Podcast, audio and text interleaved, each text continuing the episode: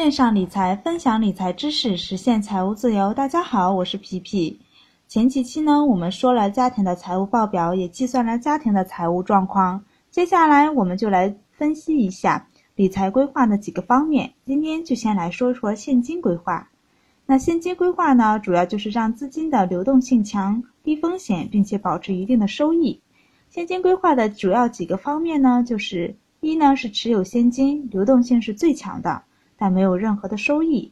第二类呢是各类的储蓄，比如活期、存本取息、整存整取、零存整取、整存领取、个人通知存款等，流动性比现金低，但有一定的收益。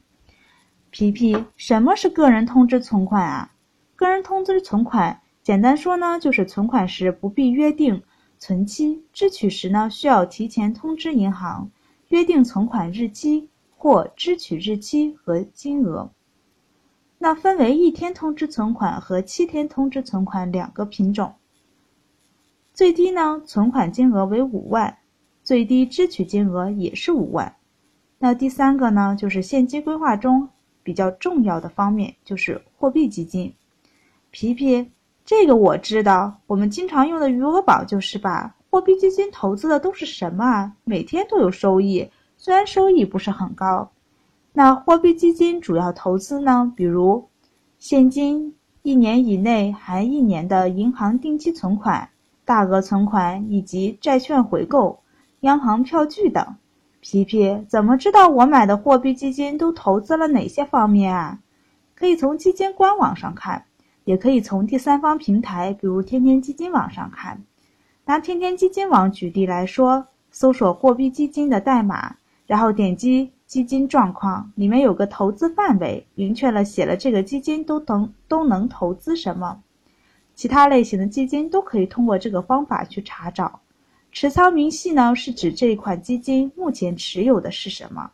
这个地方有配图，不懂的可以看文字说明里面的图片。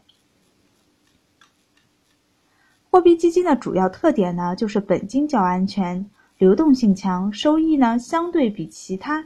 现金规划的工具来说要好很多，投资的成本低，不像有的股票型基金，一百元或者一千元起买。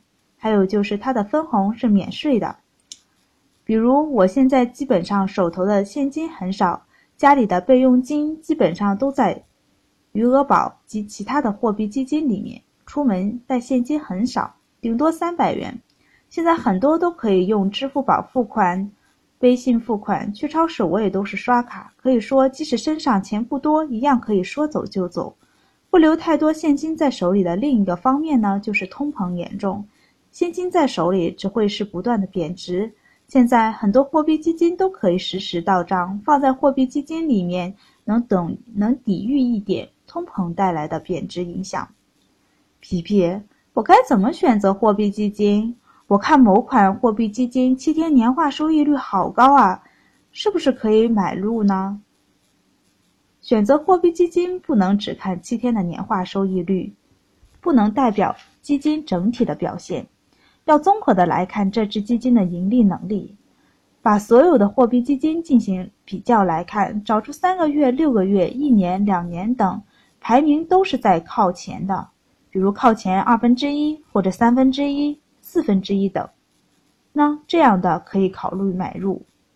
比如有的货币基金刚成立，七天年化收益率高达百分之五点几，同类型的货币基金的收益率大概都在百分之三点几左右。刚成立的基金要募集更多的钱，就要打出很诱人的收益率，才会短在短时间里募集到大量的资金来维持资金基金的运作。收益率高的离谱，就说明基金公司可能会往里面贴利息或者其他的方法，让利润看起来比较可观。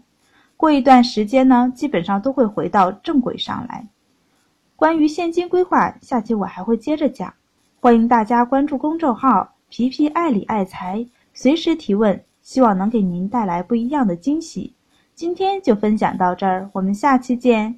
千种人，千种观点，欢迎大家留言讨论。以上只是个人谬论哦。